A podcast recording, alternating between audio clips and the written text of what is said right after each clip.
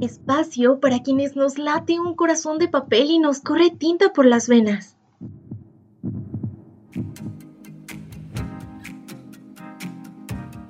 Hola, qué gusto, qué placer poder estar otro jueves juntos palpitando palabras. Los extrañé muchísimo la semana pasada, pero esta semana se los compenso porque el episodio de hoy es sumamente especial. Y ya sé, tal vez todas las semanas digo que es especial, pero es que imaginarme platicando con ustedes sobre algo que nos encanta lo hace completamente mágico y especial para mí. Y como espero que para ustedes también sea especial, les traigo una reseña de uno de mis libros favoritos de toda la vida. Y eso es muy complicado, elegir tus libros favoritos es una responsabilidad enorme y todos lo sabemos, pero este definitivamente está en cada una de mis listas.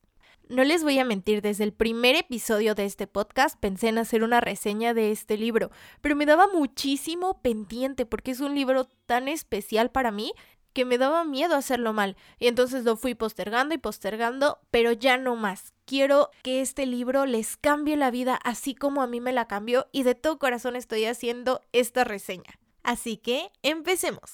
Este libro se llama Persona Normal y es escrito por un mexicano que es todo, absolutamente todo, menos una persona normal. Es un escritor desde los 70 y tiene poemarios, novelas. Recientemente me parece que está haciendo un libro de cocina. Además es promotor de lectura y hace cosas en Radio UNAM. Es todo un estuche de monerías este hombre. Yo ya lo fui a ver a una presentación de uno de sus libros y es un encanto, una gran persona muy humilde y bueno, lo quiero un montón y estoy mega agradecida por crear todas sus historias. Pero principalmente, redobles por favor.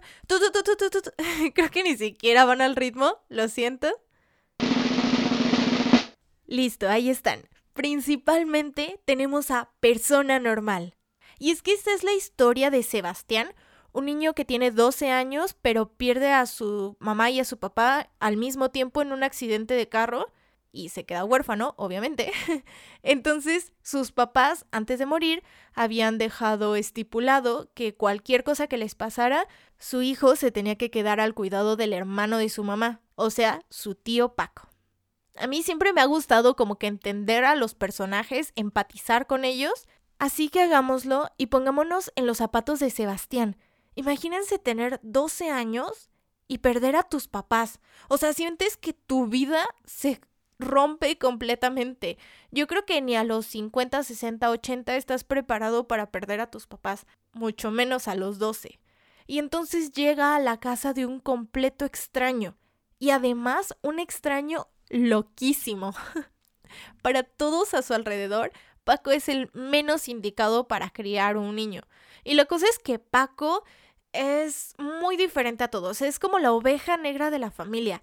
Y a él le interesa darle a Sebastián una buena educación sentimental. Siempre está preocupado por su felicidad. No sé si ustedes que me están escuchando ya leyeron el libro y entonces están escuchándolo, recordando y reenamorándose de él, pero para los que no, me voy a permitir leer un fragmento y explicarles lo que para Paco es la educación sentimental. De eso se trata la educación sentimental, de poder reírse y llorar cuando lo necesites de no usar una fachada falsa de ti mismo, de construir los sentimientos con sensaciones aparentemente diferentes, porque como decía el principito, solo con el corazón se puede ver bien, lo esencial es invisible para los ojos. Tienen que admitir que este tipo de educación es súper profunda y preciosa. Es como Paco le empieza a enseñar a Sebastián y a nosotros como lectores a abrir los ojos, a descubrir qué es lo que en realidad nos importa en la vida. ¿Cómo lo hace Paco? Por medio de la pasión que él mismo tiene por los libros, las películas, la música, la comida. En general, Paco es un apasionado de la vida.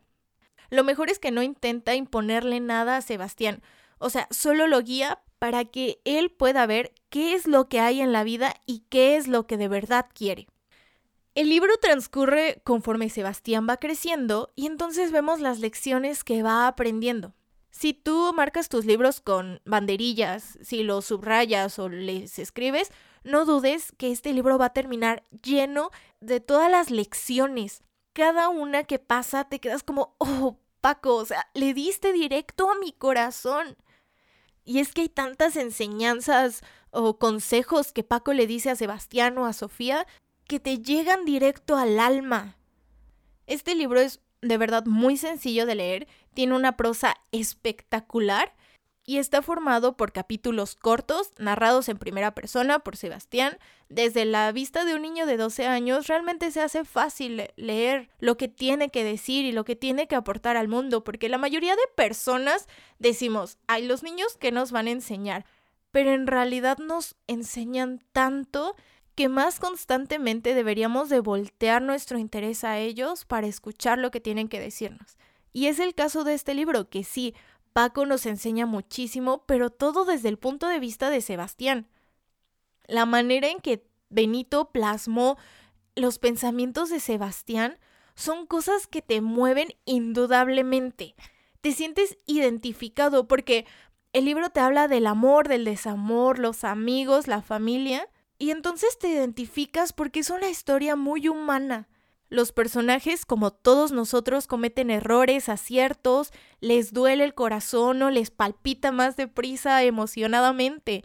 Y entonces te recuerda que alguien más antes o en estos momentos está pasando lo mismo que tú y entonces podemos aprender de ellos. Vamos a hablar un poquito de los personajes. Primero está nuestro protagonista, Sebastián.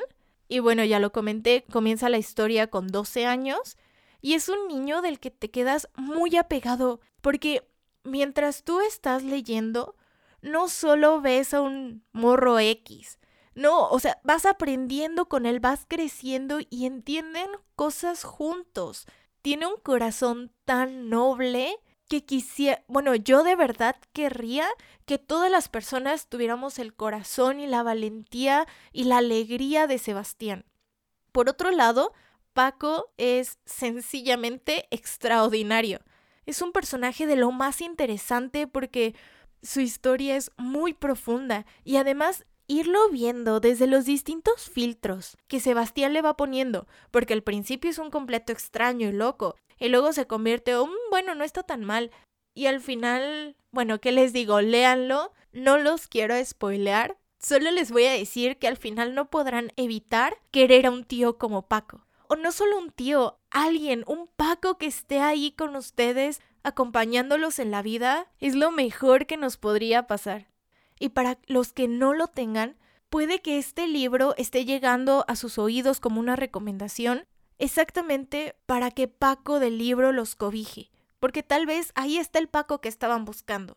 Entonces, ábranle las puertas de su corazón y de sus ojos para leerlo, obviamente, Eh, bueno, eh, disfrútenlo mucho, espero ya haberlos convencido, pero si aún no lo hago, bueno, en realidad iba a decir que iba a dar mi comentario acerca del libro, pero creo que esta reseña no ha sido nada objetiva y ha estado llena de comentarios míos acerca del libro, pero es que en serio, para mí el libro te invita a abrir los ojos, te dice, mira esta historia, ¿no crees que ya es momento de que empieces a tomar alguna decisión en tu vida y elegir ser una persona normal e ignorar todo lo que has leído? ¿O por el contrario, aceptar la aventura de una vida extraordinaria, con todas, todas las letras mayúsculas? Y también, obvio, todas las responsabilidades que vienen con esta vida. Pero al final de cuentas es nuestra responsabilidad cómo vivimos, extraordinariamente o como una persona normal. Es un libro bellísimo, Benito hace una historia magnífica, recopilando otras historias que a él lo tocaron y que lo hicieron, lo hicieron ser lo que es ahora. Espero esto no esté muy confuso. A ver, me explico mejor. Cada capítulo tiene una referencia a un libro distinto, e incluso entre la historia también tiene referencias a otros libros. Algo muy bello y curioso es que al final del libro está la biblioteca de Sebastián, entonces en ella menciona cada libro al que se hizo referencia directa o indirectamente. Pero no es así como que estés leyendo y Paco diga, oye Sebastián, yo creo que tienes que leer la Divina Comedia porque te ayudará a mejorar tu vocabulario y tu cultura universal. No, para nada. O sea, la manera en que Benito habla de los títulos y cómo maneja a los personajes te hace sentir que la historia está viva y te hace enamorarte o reenamorarte de la literatura. Así que si ya te gusta leer, concuerdas con absolutamente todo lo que Paco dice y todo lo que expresa sobre el amor que le tiene a los libros. Pero si no, te incita a encontrar el amor por las letras. El episodio pasado, de la semana antepasada, hablábamos del bloqueo lector. Entonces, si tú estás en uno, yo de verdad te recomiendo Persona Normal porque te ayuda a encontrar el amor que has perdido. Actualmente este libro en físico, en ebook, el audiolibro, de verdad no hay excusa para que no se tomen un ratito, además está corto, léanlo, reléanlo si pueden. Es una historia magnífica, recomendada además para cualquier edad. No porque el libro esté narrado por un niño de 12 años significa que es infantil o de adolescentes. Yo creo que a todas las personas tiene algo que enseñarnos. Incluso debería bueno, no sé. Iba a decir que debería ser incluido en todas las escuelas en la materia de español o formación cívica y ética, pero luego lo dudé porque muchos docentes logran hacer que nosotros como estudiantes odiemos la literatura y definitivamente es un destino que no me gustaría para esa obra. O al menos si me estás escuchando, maestro de primaria, de secundaria, y quieres inculcar este amor por la literatura, definitivamente este es su libro. Ahora, tengo una excelente noticia. Otros redobles, por favor. Hay una tipo segunda parte. ¡Ay, qué emoción! Se llama Corazonadas y no es en sí una segunda parte porque no tiene continuidad pero habla de los mismos personajes, solo que corazonadas desde el punto de vista de Paco al criar a Sebastián y entonces conocemos otro lado de los personajes. Es también magnífico, al menos yo lloré a mares leyéndolo y también está muy recomendado si de repente no encuentran persona normal, pueden empezar con corazonadas. Mm, me parece que no arruinan nada de la historia, pero no estoy segura. Como yo leí primero persona normal, por eso lo recomiendo primero, pero me parece que no hay problema con que lean primero Corazonadas y luego Persona Normal.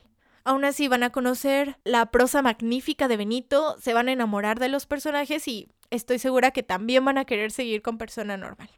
Creo que ya terminamos. Yo sé que no fue una reseña para nada objetiva, lo siento. Para la próxima reseña que haga intentaré ser un poco más objetiva, pero es que este libro de verdad me dejó sin palabras. Me reí muchísimo, lloré muchísimo, pero lo más maravilloso de este libro es que te recuerda que lo más importante es ser una mejor persona y todo menos normal.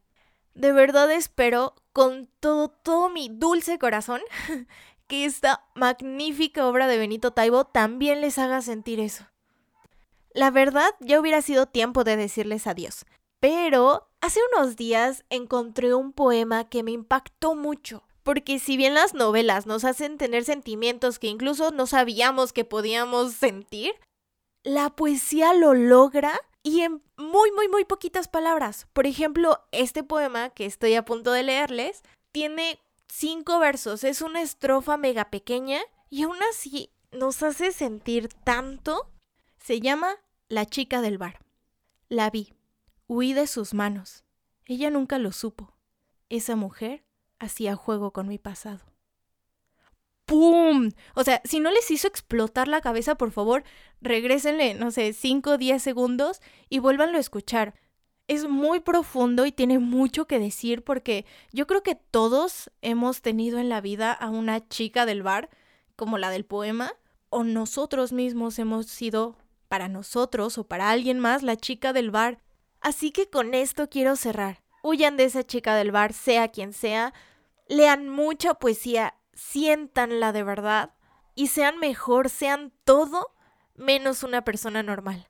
Fue todo un placer estar con ustedes como siempre. Esta vez me emociona muchísimo cerrar con una frase de Benito Taibo que me encanta. Así que nunca lo olviden, leer es resistir. Besos, adiós.